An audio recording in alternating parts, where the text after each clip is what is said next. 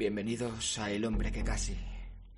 Un programa de cine que, que también habla de música y de teatro, pero sobre todo, sobre todo de cine. Un programa, ya sabéis, para cinéfilos o casi cinéfilos.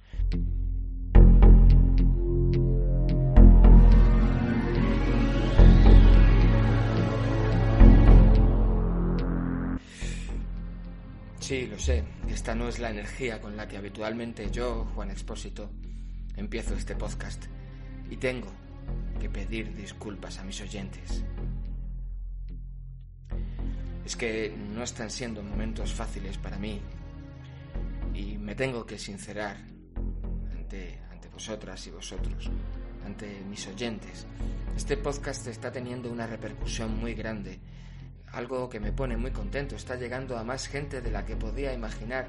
Sé que ha traspasado fronteras, sí, sé que ha llegado a países como Italia, Argentina, Uruguay, pero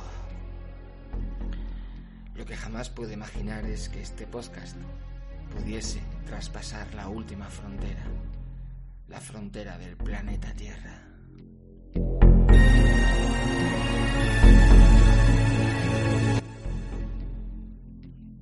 Sé cómo, no sé explicar la manera en la que ha ocurrido, pero el hombre que casi ha llegado a otros planetas donde, bueno, me da algo de pudor decirlo porque sé que no me lo van a creer, pero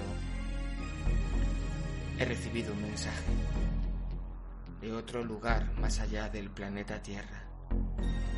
Quizá, quizá de otra galaxia.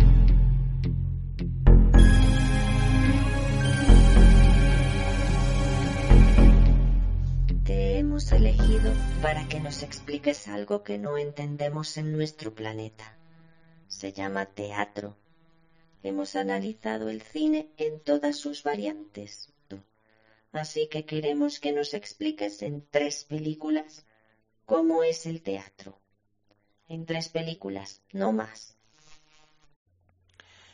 Hoy es un día raro para mí porque me siento amenazado. Pero tengo que hacerlo. Ya no por mi vida, que es lo que menos importa, sino sino por mi orgullo, pero sobre todo, sobre todo por vosotras y vosotros, por mis oyentes. Tengo que hacerlo, tengo que explicar el teatro para otra civilización en tres películas, y lo voy a hacer. Os lo merecéis, amigas y amigos oyentes. Os lo merecéis. El teatro en tres películas.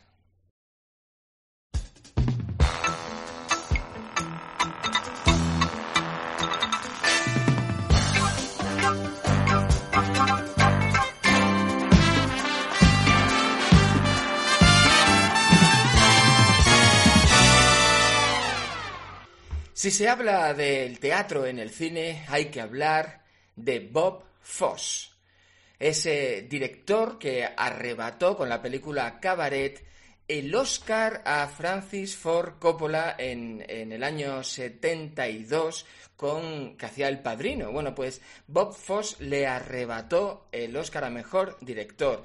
Un director de verdad de pocas pelis, pero que eso sí, hacía de todo. Actuaba, dirigía, bailaba. Una cosa que no tiene además tanto panegírico como lo anterior es que también coreografiaba. ¡Ay, qué importante es la coreografía y los coreógrafos! Qué poco valor se les da a veces, valor que generalmente se lo atribuimos a los directores, ¿no? Muchas veces cuando vemos una película de musical y vemos unos bailes fantásticos, enseguida de una manera inconsciente le atribuimos el valor al director. Bueno, pues hay unos, unas señoras, unos señores que son los coreógrafos que, como Bob Fosse, que hacen que las películas y las obras de teatro musical queden mucho mejor. Pues en 1979 hace All That Jazz.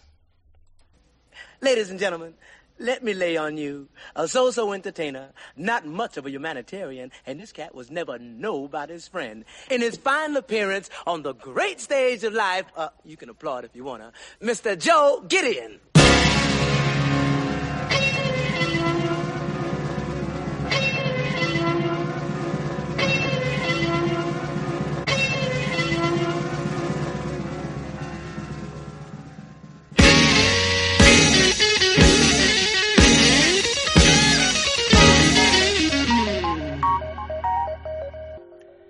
Sin duda sería una de las películas en las que yo le explicaría a un extraterrestre cómo es el teatro a través del cine. El caso es que se supone que, esta película está inspirada en el intenso periodo de, de trabajo del propio Bob Fosse, cuando editaba su película Lenny, una maravilla también, y además simultáneamente preparaba uno de los grandes musicales de la historia de Broadway, el musical Chicago, en 1975. En la película vemos la degradación del propio alter ego de Fox, que es el actor Roy Shader. Roy Shader le vais a poner cara cuando os diga que es el actor de Tiburón. Bueno, pues, pues ese. Vemos la degradación, como decía, del propio alter ego de Fox, y de su decadencia física por culpa además de, distintos excesos. En la cinta, Shader cumple el papel de Foss, de persona obsesiva, excesiva y genial. Y puso un sello absolutamente único en su manera de, dirigir teatro. ¿no? En esta película se ve su manera personalísima de dirigir teatro. Son, eh, es personal, es influyente y eh, las, coreografías también demuestran su personalísimo sello, ¿no? Eh, también dirigiendo cine y dirigiendo musicales.